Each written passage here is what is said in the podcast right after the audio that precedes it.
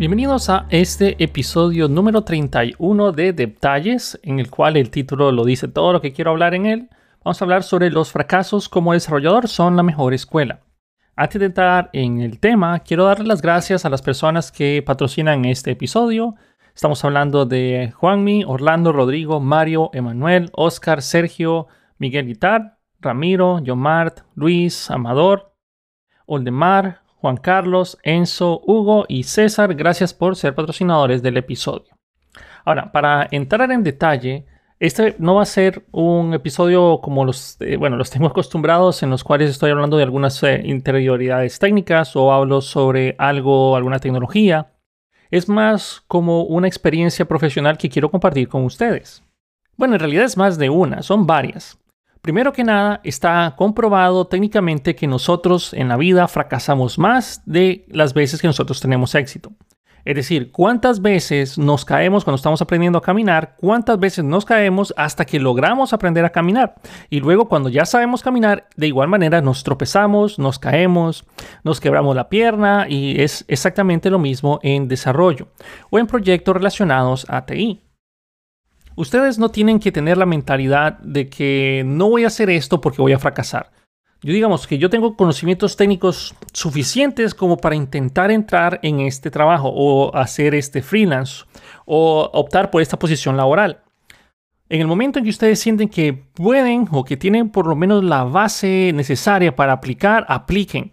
Es decir, si ustedes quieren ese trabajo, si ustedes quieren ese freelance, si ustedes quieren esa posición laboral, intenten aplicarlo si ustedes saben que tienen por lo menos la base necesaria. No les estoy diciendo que ustedes van a dominar el 100% de las tecnologías, sino les estoy diciendo a ustedes de que obviamente eh, hay muchos otros factores, hay que ver el, el, precio, el costo, si es rentable económicamente, si estoy dispuesto a eh, esforzarme en aprender más cosas. Obviamente hay muchas cosas relacionadas a el tema que pues hay que analizar, no es simplemente me voy a tirar en esto.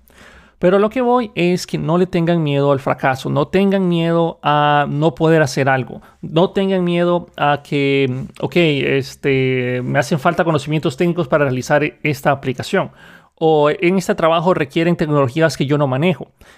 Eso es a lo que me refiero que ustedes deben de intentar hacerlo. Inténtense y aviéndense que eso no sea una barrera para que ustedes digan, no, no, la verdad es que tengo miedo, no lo voy a hacer. Porque en el momento en que ustedes hacen eso y dicen eso, la verdad es que eso es un fracaso. Y como el título lo dice, los fracasos como desarrollador son la mejor escuela. Eventualmente, si tú no optaras por ese trabajo, por esa posición laboral, por lo que ustedes dijeron, no, la verdad es que no lo voy a intentar, posiblemente una persona con menos capacidad técnica dijo, ok, sí, está bien, lo voy a hacer. Esa persona optó por el trabajo, se lo dieron y él durante el camino empezó a aprender todas esas tecnologías y logró superar muchos problemas y eventualmente creció muchísimo como desarrollador. Nosotros como seres humanos nuevamente estamos acostumbrados a aprender basado en el fracaso. Nosotros nos caemos, aprendimos a que duele caerse. Chocamos el carro, aprendimos a ser más cuidadosos con el manejo del carro.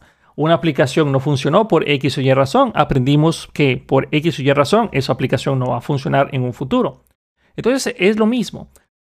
Ahora, entrando al tema de que los fracasos como desarrollador son la mejor escuela, quiero comentarles varias experiencias personales que a mí me pasaron que me hicieron crecer bastante. Muchas personas piensan de que pues todo el código que yo escribo me sale bien, eso no es cierto. Muchas personas también eh, piensan de que, mm,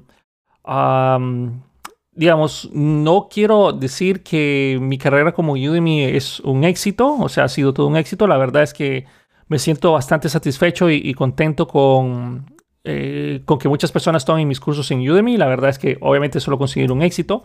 Pero antes de llegar a ese punto, antes de llegar a ese punto, yo fracasé en muchos proyectos.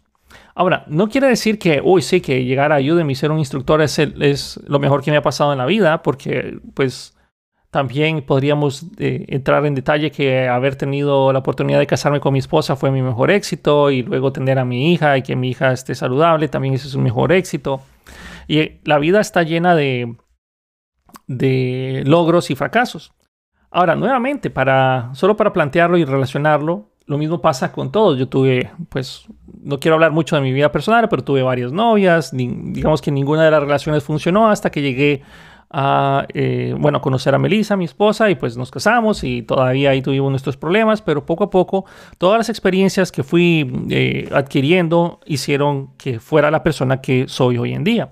Lo mismo es en la experiencia de desarrollador. Yo tengo muchos años de desarrollar. Yo programo, no sé desde hace cuántos años, 12 años tal vez, o quién sabe, porque en Costa Rica también me ponían a trabajar con Logo Writer, que era una aplicación de una tortuguita y uno le metía eh, código de programación a la tortuga sin darse cuenta, uno ya estaba programando desde muy pequeño. Pero también me acuerdo que desde muy chico yo estaba eh, manejando MS-DOS para buscar juegos en computadoras, copiarlas en, disquetes y llevármelas a mi computadora y así, así un montón de cosas. Pero ya programar, programar, digamos que oficialmente desde los 18 y tengo 36 años. Ok, legalmente, desde que me pagan por programar, digamos que desde los 18 años. En fin, la cosa está de que yo he fracasado muchas veces para no me enorgullece y tal vez la persona que alguna persona que me escuche va a ser el, jefe de una de esas empresas pero yo trabajé e hice una aplicación como freelance para hacer una correduría de seguros. Esa fue una de las aplicaciones en las cuales la verdad yo aprendí muchísimo. Aprendí muchísimo pero no tanto por el hecho de de, ok, así funcionan las corredurías de seguros, esto es, bueno, estos son los siniestros, estos son por ejemplo, el capital, este es eh, la tasa de amortiguamiento, qué sé yo, un montón de cosas que ya espero que se, bueno, me dejen espacio en mi cabeza para aprender nuevo conocimiento. La cosa está de que esa aplicación yo la empecé a hacer en visualbasic.net hace muchos, muchos años, hace más de 10 años. O, sí, o más como 15 años, quién sabe. En fin, la cosa está de que esa aplicación la empecé a hacer en visualbasic.net tenía los controles, son unos controles bastante bonitos para .NET que eran en Dev Express, creo, o Developer Express, algo así se llamaban, pero creaba unos grids súper bonitos y herramientas y gráficos y tenía la licencia para utilizarlo. Y pues estaba usando de base de datos MS, bueno, SQL Server, que esa versión creo que era la 2003. Y en fin, la cosa está de que la aplicación parecía que iba pues a salir todo bien. Eventualmente empecé a enfrentarme a tantos problemas pequeños que se fueron acumulando y se fueron acumulando y se fueron acumulando. Teníamos reuniones todos los, toda, cada 15 días teníamos reuniones de, seguimiento de la aplicación y mm, eventualmente la aplicación yo estaba mirando que cada vez que llegaba a hacer los despliegues al servidor físico que tenían ahí, o sea, no nada de servidores en la nube, nada de RESTful Services, nada de GraphQL, nada de Angular, nada de Vue, nada de React, nada de eso, nada de eso existía. O al menos no lo conocía. y empezaba yo a hacer los despliegues y cada vez que intentaba hacer un despliegue la aplicación no funcionaba, el servidor me rechazaba la aplicación o a, veces no podía correr bien la misma aplicación. A veces lo que tenía que hacer para que medio funcionara bien era correrlo carpeteado, es decir, que la gente mapeara un disco en el servidor y que directamente del servidor estuviera la aplicación ahí, que se ejecutara haciendo doble clic al, exe o al acceso directo que se daba y eso a veces me daba ciertos problemas por las ubicaciones y en fin, la aplicación, a pesar de que estaba quedando bien, o sea, cuando corría localmente, hasta el refrán del todo desarrollador, funciona, funciona bien en mi máquina, pero cuando lo despliego en el servidor ya no funciona empecé a tener tantos problemas del desarrollo, eh, bueno, tantos, tantos, tantos, tantos problemas. El servidor eh, a veces no funcionaba, a veces se trababa, a veces necesitaba reiniciar, pero como era un servidor que estaban utilizando en la, compañía, no lo podía reiniciar así nada más. Entonces tuve tantos inconvenientes, tantos problemas que a la larga terminé perdiendo dinero ahí. O sea, yo perdí eh, credibilidad, perdí, obviamente, al tener una mala reputación como freelance, hey, no pude hacer esta aplicación, entonces no lo podías dar como referencia y posiblemente esa persona me pudo haber recomendado a otro cliente y pues no sucedió. En fin, la aplicación nunca vio la luz del día, o sea, se ejecutó siempre en, modo de desarrollo, nunca llegamos a producción. En fin, tantos problemas que tuvo que a fin de cuentas dejamos el proyecto así, o sea, tuve que pagar los, los costos de no haber podido entregar la aplicación a tiempo, en tiempo y forma. Y en fin, eh, fue duro, fue duro. Uno, bueno, yo me había afectado con, bueno, obviamente como freelance, no es que uno tiene un, presupuesto como para decir, ok, bueno, paso tres meses y no pasa nada si no me pagan. O sea, yo espero aún porque ese, ese presupuesto que uno recibe paga la luz, el agua, servicios públicos y pues ya no, se tiene todo ese dinero. Y obviamente también se gasta en licencias de software, en, conseguir equipo, en un montón de cosas se, se, va el dinero muy rápidamente. Entonces me tocó poner de mi bolsillo y el trabajo fue una pérdida de tiempo, fue una pérdida de económica, pero por lo menos fue un fracaso que me hizo mejorar muchísimo.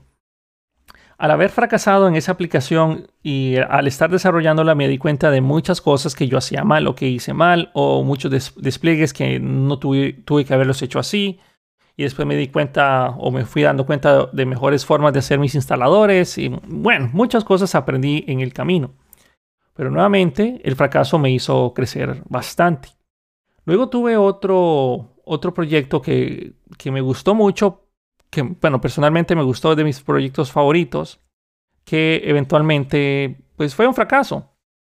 Me acuerdo que en, hace muchos años también, con un amigo nos decidimos hacer una aplicación, bueno, digamos que primero descubrí el código para hacer eh, envío de correos electrónicos y podía ser, pues, fingir que un correo electrónico lo mandaba una persona, pero no lo mandaba esa persona. Inclusive el correo electrónico llegaba diciendo de que, era fulano y claramente se miraba el, correo de fulano y yo decía, pucha, pero esto es un poder para el mal.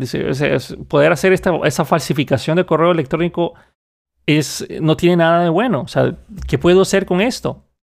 Entonces ahí fue cuando eh, me puse a jugar más con el envío de correo electrónico y, descubrí que podía mandar HTML en el correo electrónico y hacer correos muy, muy bonitos. En su momento no habían muchos correos electrónicos bonitos, o sea, uno recibía un montón de textos feos, pero hasta ahí.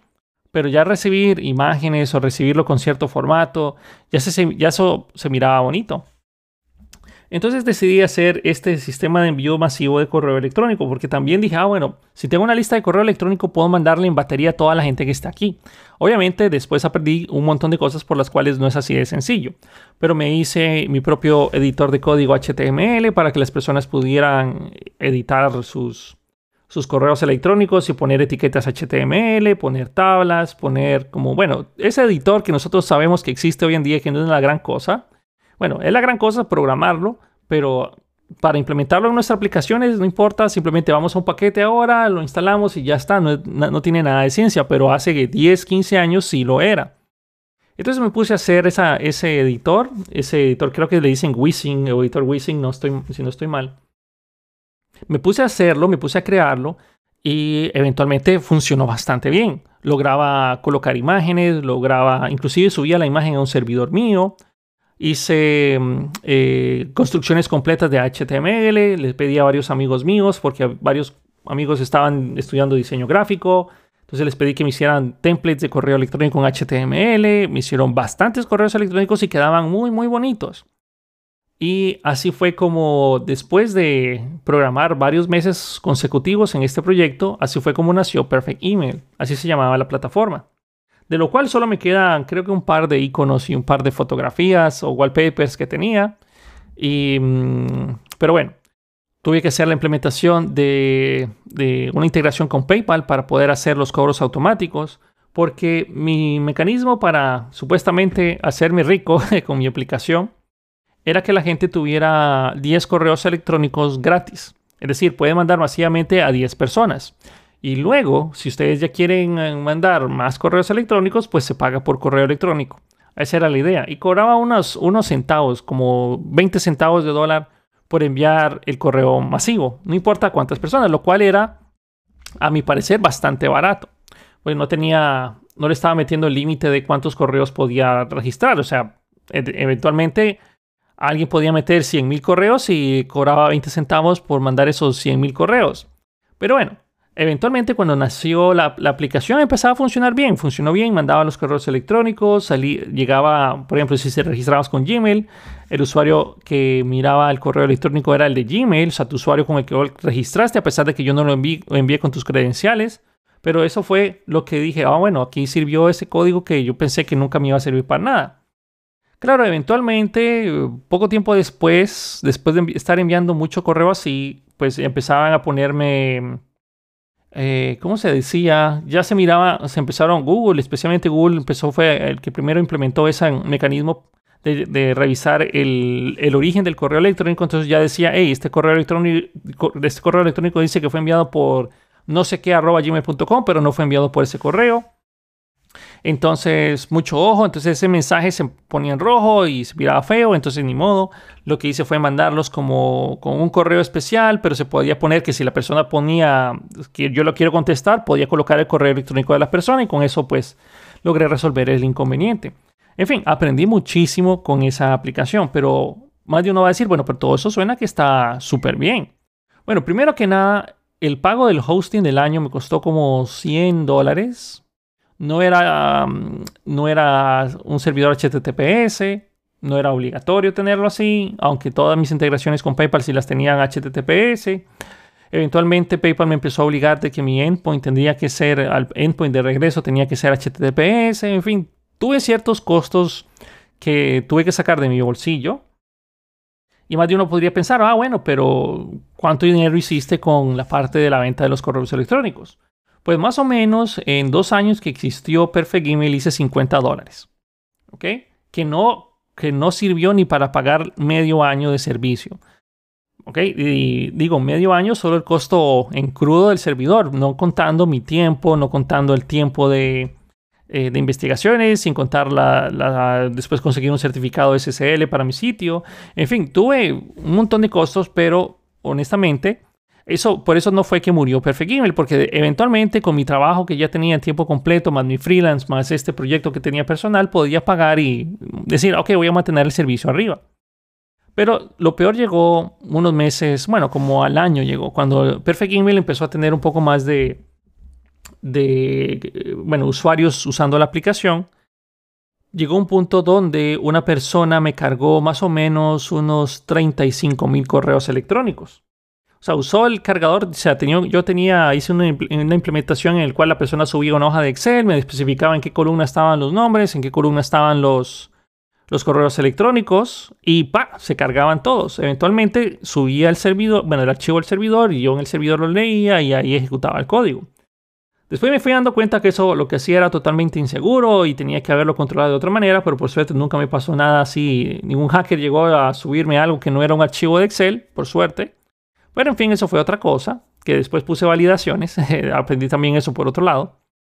Pero cuando mm, esta persona me cargó estos 35 mil correos y puso que quería mandarlos todos, todos los 35 mil correos electrónicos, ya después el servidor o mi aplicación ya se quedaba, eh, bueno, se empezó a quedar como pegada. Pero a pesar de que el proceso yo no lo ejecutaba en el, o sea, el post lo que hacía era crear un trabajo, el trabajo se, bueno, caía en una parte de PHP. La parte de PHP, lo, que para tener ejecutando el proceso, yo tenía un, en mi computadora, eh, una computadora física que mantenía encendida todo el tiempo. Yo estaba pendiente de las peticiones que estaban ahí y cuando teníamos una nueva petición o cuando yo recibo una nueva petición, ese proceso o una aplicación de consola que tenía corriendo ya en, mi computadora física se daba cuenta de que había una nueva petición y ahí empezaba a ejecutar todo el proceso de envío de correo electrónico. O sea, no importaba si la persona reiniciaba o cerraba el navegador web, ya el proceso estaba registrado y empezaba a enviarlo. Pues cuando empecé a enviarlo, pues los primeros 700 correos se enviaban bien y luego ya no llegaba ninguno. Y la persona pues me, empezara, me empezaban a escribir de que qué pasó, porque los correos no están llegando, solo llegaban una parte, o otra parte no llegan. Y pues al fin de cuentas me fui dando cuenta de que solo podía mandar 700 correos electrónicos por mes. No, por mes no, perdón, por día era la cosa. Solo podía mandar 700 correos por día. Entonces, mandar 35 mil correos, o sea, no iba a poder hacerlo. O sea, solo de esta persona tal vez podría salirlo en el mes, pero era mentira que podía tener más personas o más clientes. Entonces empecé a hacer o hablar con mi hosting para ver si me daba, me extendía la limitante, para ver si podía mandar todos los correos electrónicos que quisiera. Pues sí tenía un paquete de envío ilimitado de correo electrónico, pero eso ya era descomunalmente caro. O sea, ya eso era muy caro para intentar hacer un servicio de 20 centavos por envío de correo electrónico.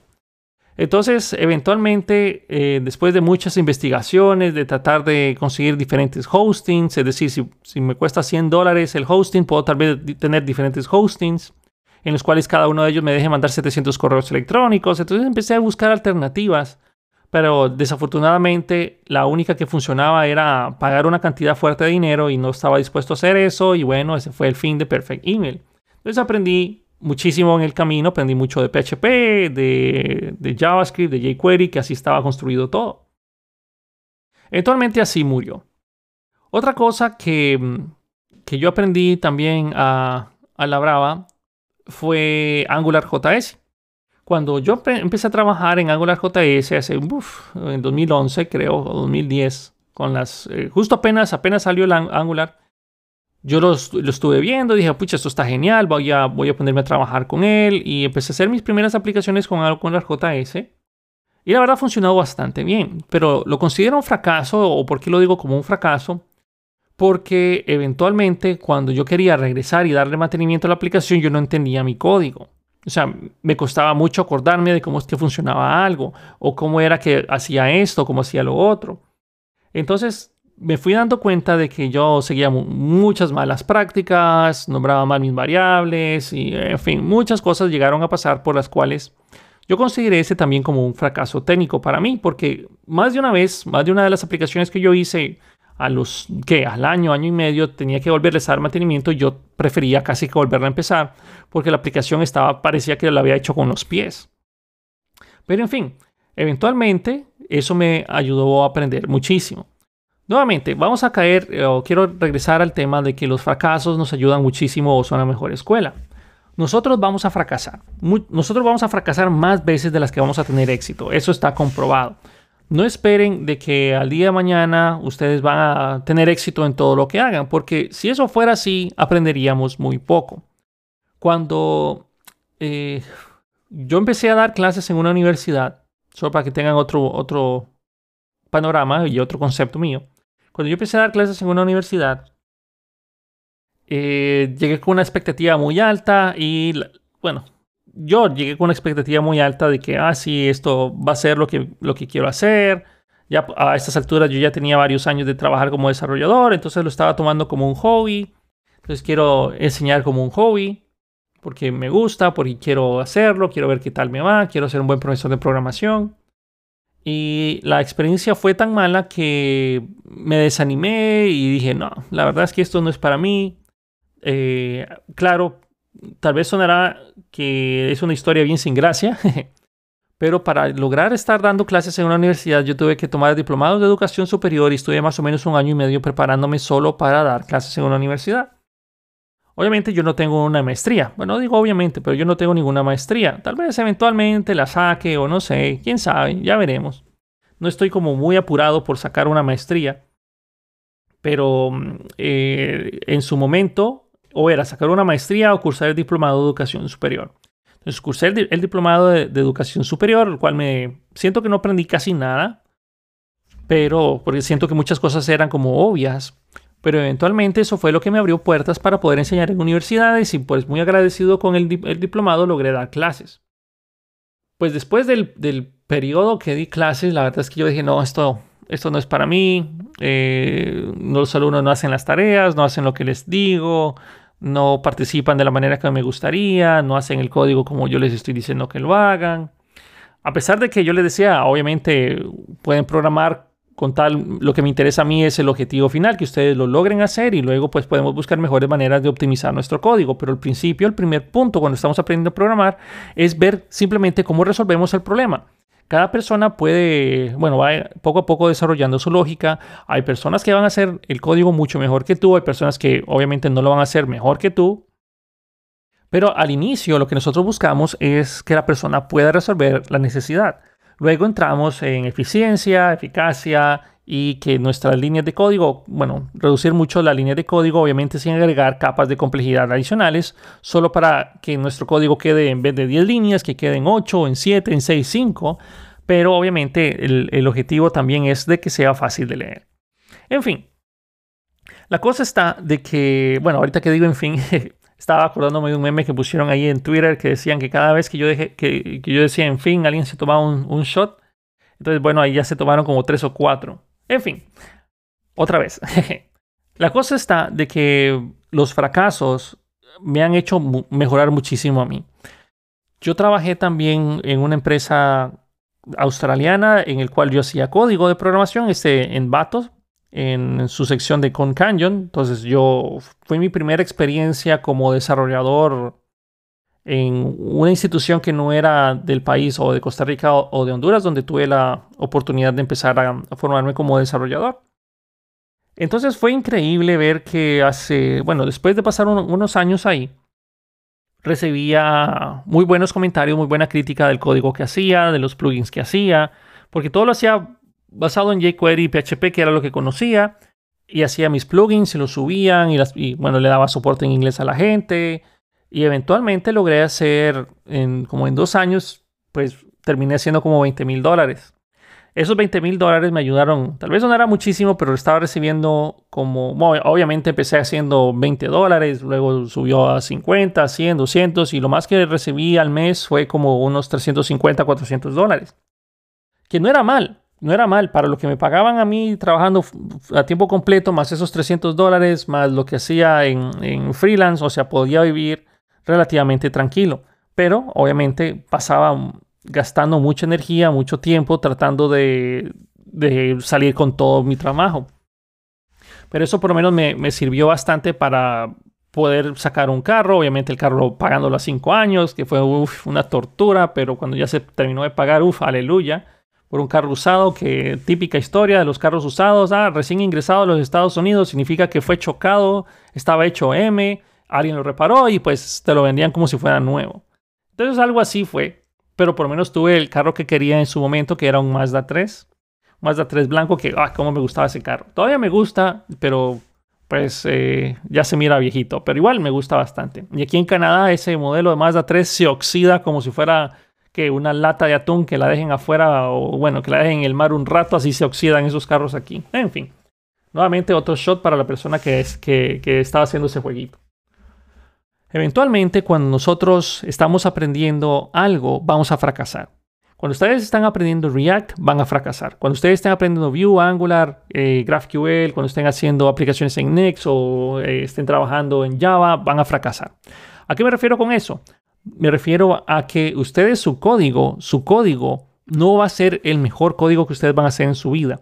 Al inicio vamos a empezar a aprender, eventualmente vamos a tener algún tipo de fracaso, no vamos a poder lograr hacer una aplicación, no vamos a poder implementar una funcionalidad, vamos a decir que no se puede hacer porque no sabemos cómo hacerla, pero realmente puede ser que sí se puede hacer, pero no sabemos cómo. Y eventualmente, poco a poco, todo ese montón de, de fracasos o problemas que nosotros vamos a enfrentarnos va a hacer de que ustedes sean un mejor desarrollador o que ustedes se conviertan en el programador, programadora que ustedes quieren ser el día de mañana. En estas alturas del juego, en mis 30, casi 36 años, en octubre 21 cumplo los 36. Y mm, aunque no parezco de 36, ni me siento de 36, pero a lo largo de, de mi experiencia laboral, he trabajado desde los 18 años, oficialmente, de la verdad trabajaba desde antes, pero oficialmente desde los 18. He hecho quién sabe cuántas aplicaciones. He hecho quién sabe cuántos servicios REST. He hecho quién sabe cuántas aplicaciones móviles.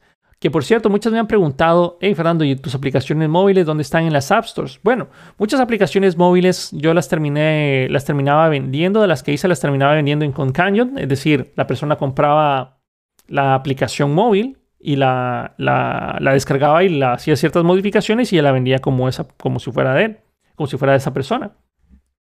Ustedes pueden comprar inclusive ahí los templates completos de aplicaciones web o de aplicaciones móviles o de aplicaciones de lo que ustedes quieran en esa, en esa plataforma. Y esa plataforma no me está pagando, que es en vato, no me está pagando por patrocinar ni nada, pero ahí yo, bueno, pues todavía pueden encontrar ciertos códigos míos, por cierto. En fin, los que todavía no me han dicho que los quite o que los actualice, porque cuando ya me dicen, ay Fernando, este, este código tienes que actualizarlo porque ya está dando errores de seguridad, ay no, la verdad es que mejor lo quito. Y ahí los voy quitando, aunque tengo todos esos códigos en una carpeta por ahí. Porque, pues, eh, nostalgia. En fin, muchos de estos códigos también que yo hice en Canyon, muchos no lograron ver la luz. Por ejemplo, intenté hacer... Bueno, uno de los que me costó más hacer, que sí lo logré, pero después de sufrir mucho, fue uno llamado Tour Tip Guide. Este Tour Tip o Tour Tip es como cuando ustedes ingresan a una aplicación móvil la primera vez, sale como que se oscurece todo y va siendo como una guía turística de cada una de las funcionalidades que tiene la aplicación. Por ejemplo, este botón hace tal cosa, este otro botón hace tal cosa, este lo otro y ese por, bueno, por ahí hace otra cosa. Eso fue lo que hice como un plugin. Se ponían ciertos anchor tags o ciertos meta tags especiales en los elementos HTML en los cuales tú querías que ahí se añadiera la, la descripción o un punto de anclaje y lo hice y lo hice todo. Pero para lograr eso, sufrí mucho, es decir, pasé meses haciendo ese código que al final de cuentas yo dije, no, la verdad es que esto no se puede hacer, así de sencillo no. Pero eventualmente lo logré. Nuevamente, casi todo lo que, lo que he logrado después de, de toda esta historia que les estoy contando, de estos fracasos y pues digamos que éxitos míos también, todo ha sido porque he fracasado muchas veces. Hice un sistema de presentaciones que nunca logré echar a andar por la parte del el, frontend, la, interfaz de usuario. La verdad es que nunca me quedó lo suficientemente bien y fácil de usar para que otras personas pudieran crear sus, sus propias presentaciones. Igual ese proyecto lo dejé abandonado después de que me chocaron el carro, el Mazda 3. Después de que me lo chocaron y me desanimó bastante. De ahí tuve tuve la suerte de que con el conocimiento que tuve ahí, que eso también nada queda desperdiciado, la verdad es que con el, motor de presentaciones que yo hice, logré o le hacía presentaciones especiales a, HTML, CSS y código con JavaScript, le hacía presentaciones a quien iba a ser mi esposa después. Entonces digamos que este, este código no fue desperdiciado del todo porque me sirvió para invertir en mi futuro, el futuro que tengo hoy aquí con mi esposa. Yo le hacía presentaciones así con todas cursis de que eh, le ponía las líricas de una canción que nos gustaba y hacía la presentación y, o le contaba, o le hacía algunos poemas o le mostraba fotografías así, un tipo slideshow porque servía para todo. Y por ahí tengo una que otra quedó, quedó bien bonita. A la larga, después de haber fracasado en este sistema de presentaciones, también participé en varios proyectos de desarrollo en la empresa donde estaba, los cuales proyectos no, no llegaron a ver la luz, no funcionaron bien o por alguna razón tuve que implementarlo de otra manera. Por ejemplo, todo un sistema de detector, detector, de huellas digitales. Nosotros queríamos, nosotros estábamos pensando que eso iba a funcionar como en las películas, de que uno ponía el dedo y, ah, bueno, sí es fulano. El problema es que teníamos como, uh, ¿qué? Seis, no, como cuatro millones, no, mentira, muchos, como dos millones para no dar el número exacto, pero teníamos como dos millones de usuarios y era imposible que cuando ustedes pusieran el dedo dijeran, ah, ok, es esa persona.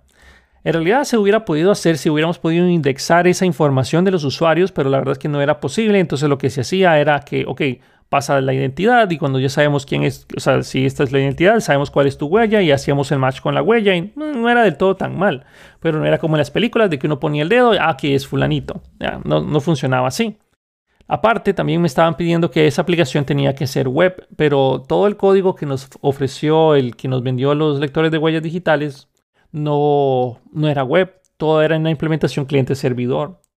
Y pues tuvimos que hacer, ver cómo, bueno, primero me dijeron que, que lo intentara hacer web. Bueno, no me dijeron intentarlo, me dijeron hazlo, hazlo web. Y ahí fue donde pasé como que 15 días bien estresado tratando de hacer que ese código funcionara, funcionara en la web, funcionara en la web, pero desafortunadamente no había ni los DLLs, no había controladores, no había nada que yo pudiera hacer para que ese condenado lector de huellas digitales funcionara en la web. Claro, lo único que eventualmente termina haciendo es que la persona ponía el dedo en, en el lector, en una aplicación, o sea, en la aplicación cliente-servidor y luego subía la imagen y con la imagen subida en mi servidor ya podía intentar hacer el match Obviamente eso no le gustó a nadie y no le gustaba peor a mi jefe, pero fue lo único que pude hacer para resolver eso. Eventualmente me dijeron, ¿sabes qué? No, entonces hacerlo cliente-servidor, hacer lo que funcione, pero ocupamos salir con eso ya. Entonces ahí sí pude implementar el código. No fue tan fácil tampoco, pero logré implementar el código y hacer la lectura de las huellas digitales y compararlas contra las que teníamos en la base de datos. En fin, otra vez otro shot para la persona que lo dijo. Eventualmente cuando yo fracasé en ese proyecto, aprendí muchas técnicas nuevas de, bueno, nos tocaba trabajar mucho en Internet Explorer. Desafortunadamente eso era un martirio porque obviamente las aplicaciones web en Chrome y Firefox funcionan usualmente súper bien, pero en Internet Explorer, claro, ahora se llama Edge, Y bueno, ahí va, va por ese camino, pero en su momento nos obligaban a que todo tenía que correr en Internet Explorer 8. ¿Y por qué Internet Explorer 8? Porque Internet Explorer 8 es el que venía con la versión de Windows que teníamos licencia y teníamos un montón de licencias de esa versión de Windows y no se podían actualizar después de eso. Entonces nos quedamos con Internet Explorer 8, que posiblemente más de uno de ustedes sí tiene el trauma de que ahí no corría absolutamente nada. Ni siquiera Angular JS corría bien en Internet Explorer 8. Y Google Chrome acababa de salir, venía saliendo, ya tenía su tiempillo de estar ahí y no nos dejaban instalar ese navegador web por X y Y razón que no. ¿Cómo vamos a ponernos a instalar todo ese montón de de navegadores web, pues se le dice al usuario que lo instale y, o cuando se le pone el acceso directo a la aplicación se le, se le instala de una vez. Bueno, no nos dejaron eventualmente, después de muchos, después de estar llorando mucho que nos dejaran usar Google Chrome, eventualmente se pudo hacer. Ok, nuevamente, nosotros cuando salimos de la universidad, cuando eh, estamos buscando trabajo, cuando somos freelance, muchas veces nos vamos a enfrentar a problemas de los cuales nosotros no estamos preparados. Nuevamente, en mi caso, me, estoy trabajando en una empresa canadiense en el cual me dijeron, Fernando, tienes que eh, trabajar en Vue.js, tienes que trabajar, ah, bueno, nosotros tenemos nuestros servidores de Google, usamos eh, Docker para subir las imágenes o nuestros contenedores y con eso pues también hacemos ciertos desarrollos que están encapsulados por ahí o están en estos contenedores. Tenemos estas bases de datos aquí y hacemos todo este proceso de esta manera. Y muchas de las tecnologías que ellos utilizaban o utilizan hoy en día, yo no las conocía. Yo no las conocía, pero necesitaba el trabajo, o sea, necesitaba el trabajo tenerlo para, bueno, para muchas, muchas razones por las cuales yo necesitaba el trabajo y todavía estoy trabajando ahí. Pero yo dije, ok, bueno, no le tengo miedo a aprender un nuevo lenguaje, no tengo miedo a aprender, qué sé yo, bueno, todo esto, la mayor parte de sus backends está hecho en, Python con, con Django. Entonces, ok, Python, yo conozco Python, por lo menos lo suficiente como para decir, me la puedo jugar. De Django no sabía nada. Y, ok, voy a sentarme y pues básicamente es trabajar con Graphene y GraphQL y me gustó muchísimo. Pero a lo que voy es que si ustedes dicen, ok, no puedo hacerlo o la verdad es que no quiero hacerlo, ya estamos, ya estamos, vamos a fracasar y tener una lección bastante dura en ese punto. Nuevamente porque alguien pueda que, tenga menos capacidad técnica que ustedes y esa persona diga, ¿sabes qué? Yo sí, lo, yo sí me animo a hacer eso, yo puedo aprenderlo, yo lo voy a lograr. Y eso te va a enseñar muchísimo en tu vida profesional. Ahora, hoy en día, después de todos mis años de desarrollo, muchas personas dicen, ah, bueno, pero Fernando, nunca se te olvida nada, ¿cómo es que haces para saber tantas cosas? Y no crean, a mí se me olvidan muchos, muchos de, los cursos que yo enseño. A veces yo tengo que volverlos a ver porque ya no me acuerdo de algo. Digo, ah, ok. A veces yo mismo tomo mis propios cursos para acordarme de ciertas cosas. Lo cual me parece bien chistoso porque digo, ah, este instructor, eh, este instructor a veces no es, no es tan malo, pero a veces sí dice unas cosas que no están tan bien. Como todos, ¿no? Todos nos equivocamos muchas veces. Ahora, con la parte de, de mi carrera como instructor en línea, yo, a mí me gusta ver esto como, o sea, honestamente yo no, no quiero decir que, que, o sea, porque sé que no lo soy, no soy el mejor instructor que hay, tampoco, tampoco sé, bueno, tampoco no, también sé que hay muchas personas que son mejores que yo y, bueno, sé que no soy el mejor allá afuera enseñando en línea, pues la verdad es que no me importa no me importa ser el mejor, me importa enseñar de la mejor manera posible lo que yo sé o lo que yo puedo aprender para transmitírselos a ustedes. Muchas veces cuando yo me pongo a ver mi carrera y mi trayectoria en Udemy o cuando alguien la ve, dice, ok, pero ah, qué fácil lo hace ver o qué fácil ya Fernando está posicionado aquí. Pero no, no fue así. O sea, esto fue una, una, un fracaso tras otro fracaso tras otro fracaso para estar parado en la situación o en la posición en la que estoy, en la cual puedo decir que um, Udemy es quien me, o sea, no Udemy, sino mi esfuerzo junto con Udemy me permiten a mí estar en una posición en la cual yo puedo decir, ok, si me despiden mañana de mi trabajo, no importa, puedo buscar otro trabajo y tranquilamente me voy a ese nuevo trabajo y pues no pasa nada porque Udemy me va a colchonar en este lugar. ¿Qué pasa si Udemy deja de existir? Bueno, pues ahorita perfectamente podría dedicarme ese tiempo, en vez de crear cursos, podría empezar a moverme a otra plataforma, que muchas personas me dicen, ok, deberías de hacerlo, sí, sí, sí, pero ahorita no tengo tiempo para estar haciendo, o sea, para mantener otro trabajo a tiempo completo. Ahorita no puedo, pues ya estoy más que saturado con los dos que tengo y me refiero a mi trabajo aquí en Canadá, más Udemy y ya se me va todo el tiempo. No para meterle otro, otra plataforma, eso necesito tener más tiempo libre para lograrlo, que eventualmente posiblemente se hace. En fin, cuando yo empecé en Udemy, primero yo empecé en Udemy sin, sin cero expectativas, diciendo, bueno, ¿quién va a tomar mi curso?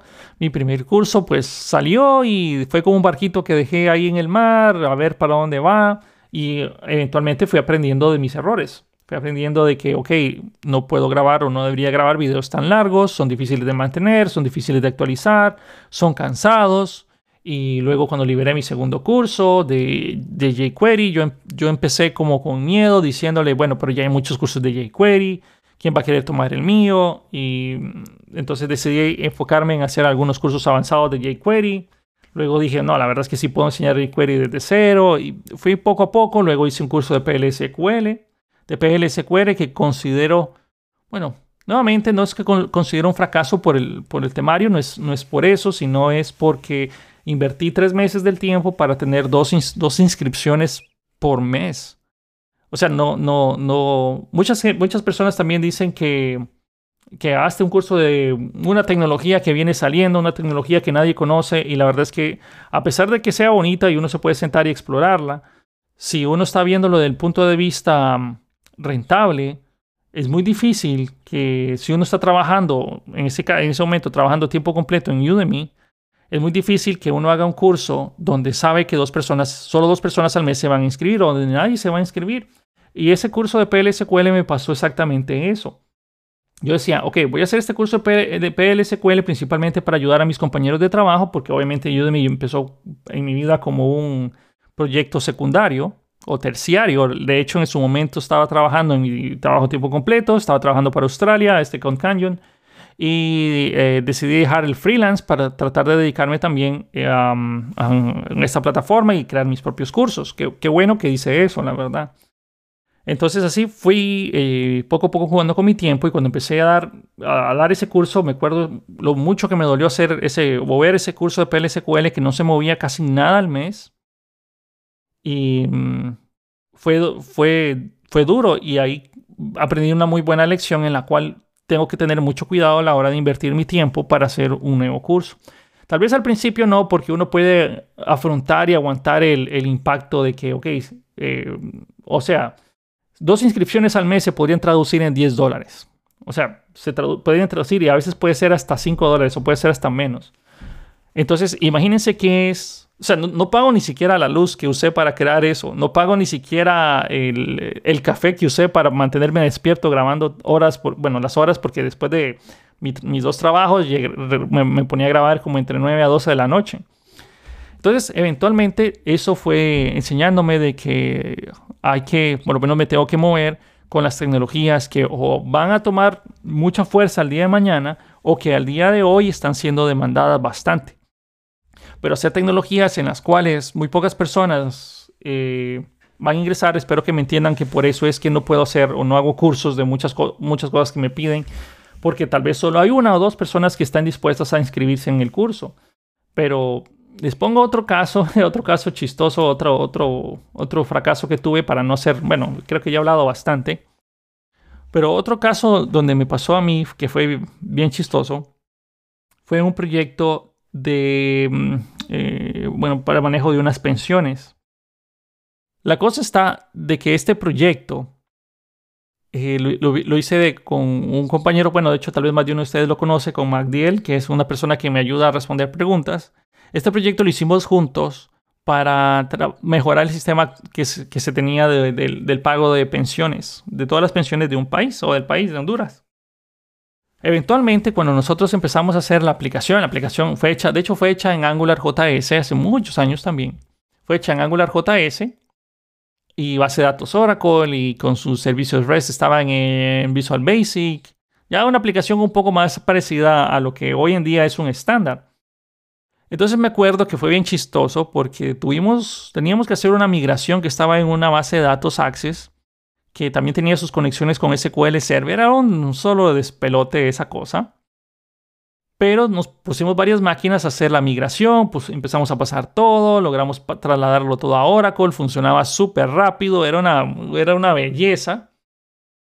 Pero eventualmente, cuando llegamos al día, de, día cero, el día de, la producción, yo no sé ni, ni sé cómo es que esto llegó a pasar.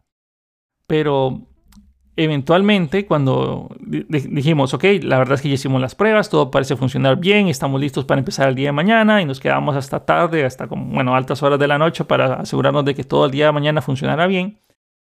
No sé cómo fue que pasó, pero eh, no sé, es que sonará bien tonto, pero nosotros hicimos, o sea, todo funcionó, ok, ya dejemos la, restauremos la base de datos para empezar a trabajar el día de mañana.